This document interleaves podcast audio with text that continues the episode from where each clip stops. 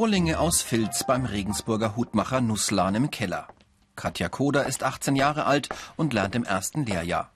An die 12.000 wertvolle Einzelteile aus Hasenhaar lagern hier 100 oder 120 Gramm schwer.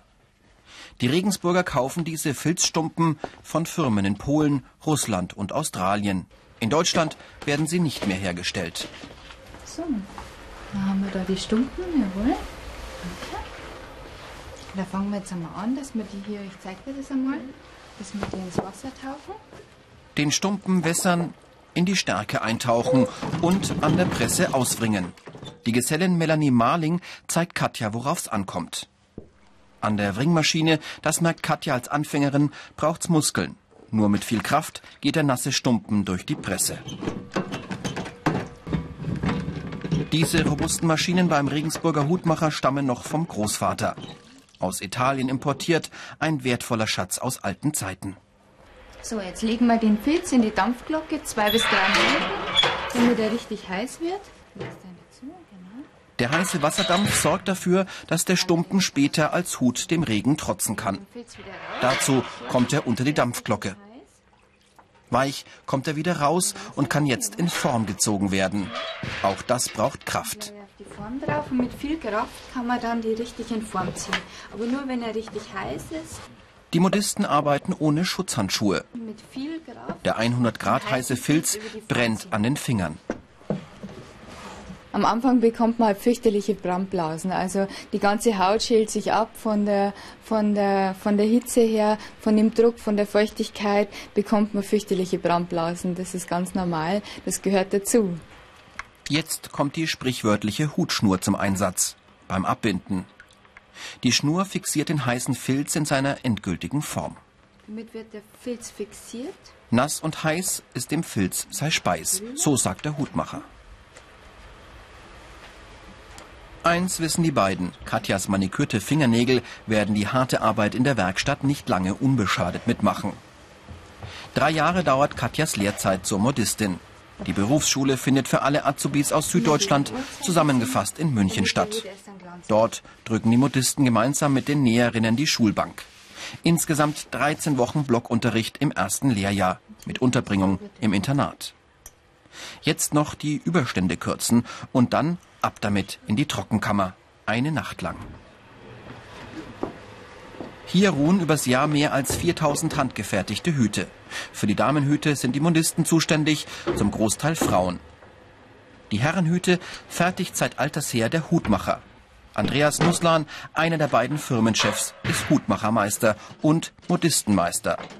Die robusten Herrenhüte muss er mit der Anformmaschine ziehen. Sie werden aus extra dickem Filz gefertigt.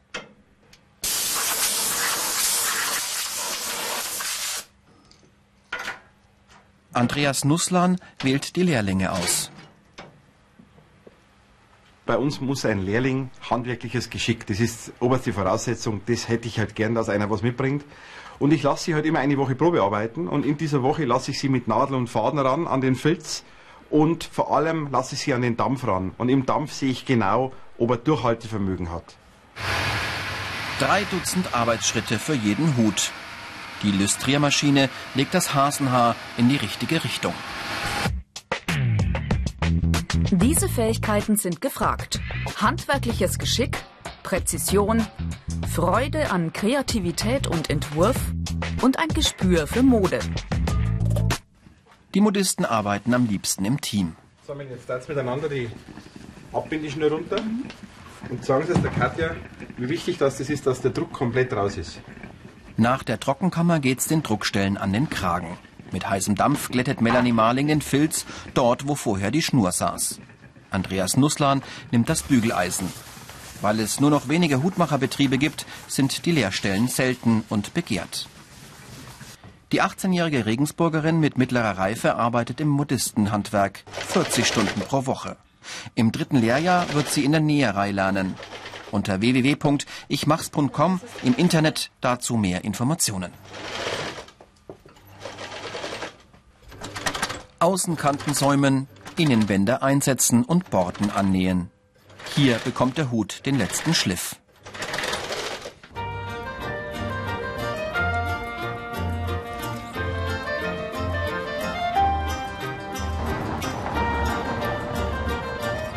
Werkstatt und Laden liegen in Regensburg ein Stück auseinander.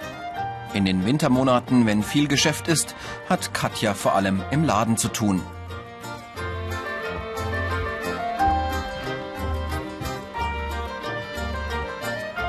Am Vormittag garniert sie Damenhüte. Dabei geht's um Kreativität. Auf Messen und in Katalogen holen sich die jungen Modisten die Inspiration. Die beiden Kolleginnen Bettina und Natalie haben schon ausgelernt und wissen, was ankommt.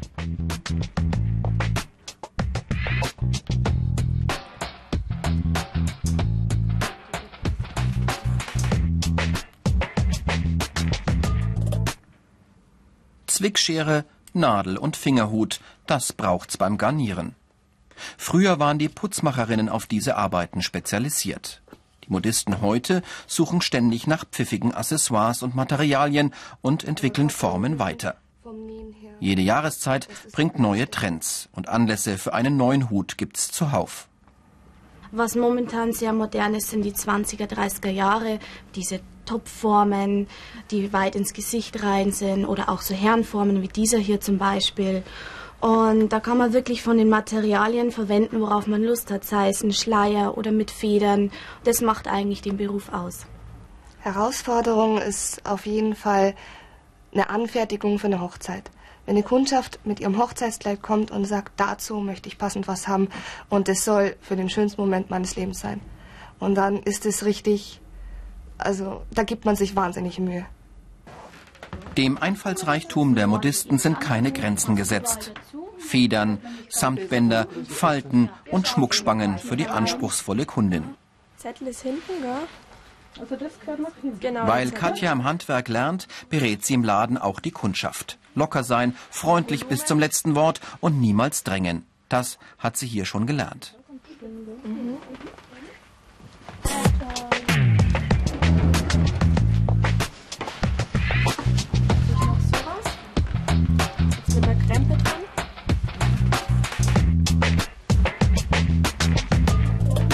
Für Katja der Traumberuf. Ich wollte schon immer was mit Mode zu tun haben, weil ich mich gern modisch kleid und auch gern der Mode also nachgehen will. Und weil es ein Beruf ist, den wohl nicht jeder macht, wo es seltener Beruf ist. Ja, und äh, mich freut's halt, wenn Leute mich fragen, ja, was ist Modistin eigentlich? Weil viele kennen ja den Begriff gar nicht. Gerade am Wochenende ist viel los im Laden. Die Mädchen müssen deshalb samstags arbeiten. Dafür bekommen sie unter der Woche einen Tag frei. Sehr schön. Die negativen Seiten. Vom Dampf gibt's Brandblasen, die Fingernägel leiden und im Laden muss man samstags arbeiten. Ähm, KS. Im Laden hat der Bruder Robert Nusslan das Regiment. Er prägt die Initialen des neuen Besitzers in den Hut. Hier gibt's selbstgefertigte und zugekaufte Modelle. Die Flaute beim Hutabsatz ist überwunden. Vor allem in unserem Laden werden sehr viele handgefertigte Hüte nachgefragt. Wir hatten in den 70er Jahren eine Talsohle, die haben wir aber durchschritten. Es geht wieder aufwärts mit Hüten. Lindenberg im Allgäu.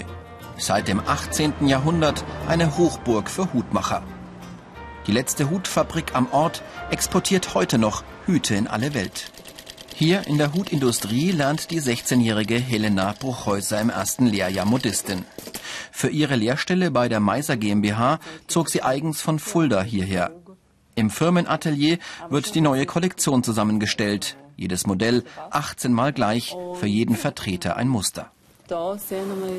Ulrike Asfalk, die Meisterin, assistiert. Exakt nach dem Vorbild des Musterhutes garniert Helena für den nächsten Winter einen Damenhut mit aufgenähtem Strickteil. so. Meine Großtante, die hat ein Hutgeschäft und da habe ich schon als kleines Mädchen immer ausgeholfen und es war schon immer mein Traumberuf, so was mit den Händen selber herzustellen und kreativ zu sein und ja. Dennoch kein Honigschlecken. Leicht geht die Nadel nicht durch den Filz. Ihre Kollegin Eva Schubert lernt im dritten Lehrjahr. Sie kam nach dem Abitur in die Firma. 18 Mal die gleiche Filzapplikation, das braucht Geschick.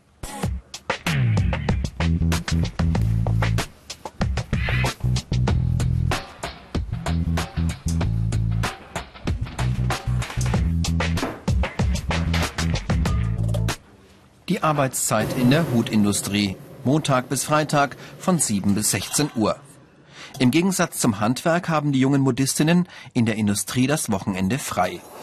Beim Dämpfen fängt sich Eva keine Brandblase mehr ein. Sie hat längst eine Hornhaut.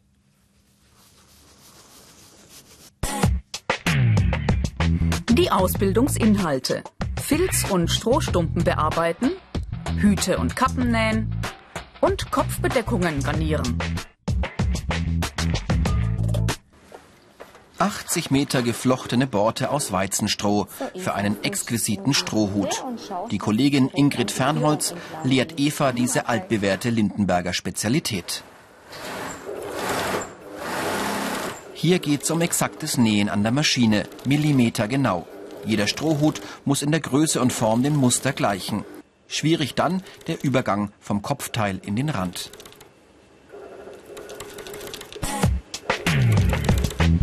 Also du musst jetzt zwischen Zeigefinger und Daumen hinternehmen und vorne musst du zurückhalten.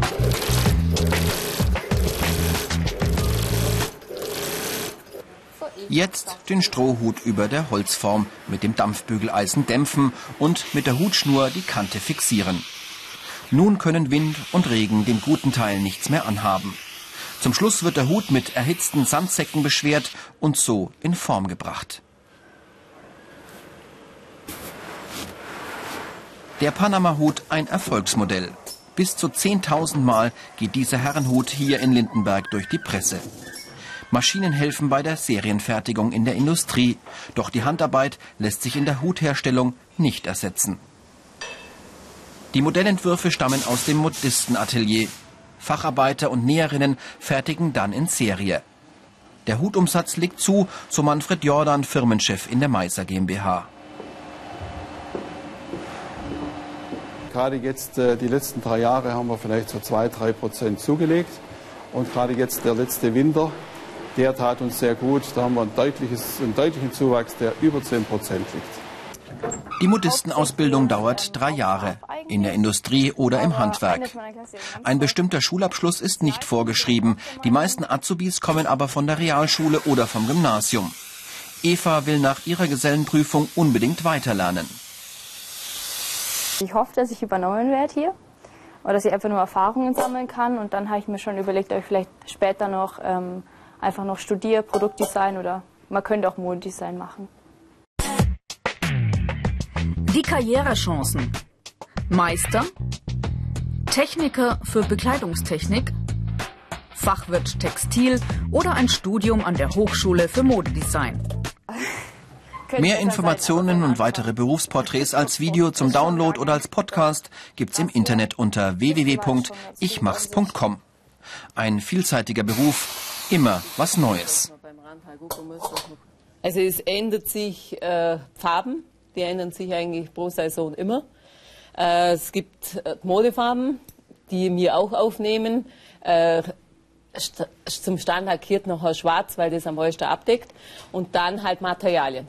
Weil das ist ja unterschiedlich. Wenn das einmal äh, haariger wird, äh, pelziger, dann kommt das mehr zu tragen oder wolliger. Da sind mehr Stricksachen gefragt. Das ist äh, das Variable an der ganzen Sache. Und das ist eigentlich auch das, was interessant macht. So ein Hut beschützt, verschönt, macht warm oder gibt Schatten. Er drückt ein Lebensgefühl aus oder eine persönliche Note.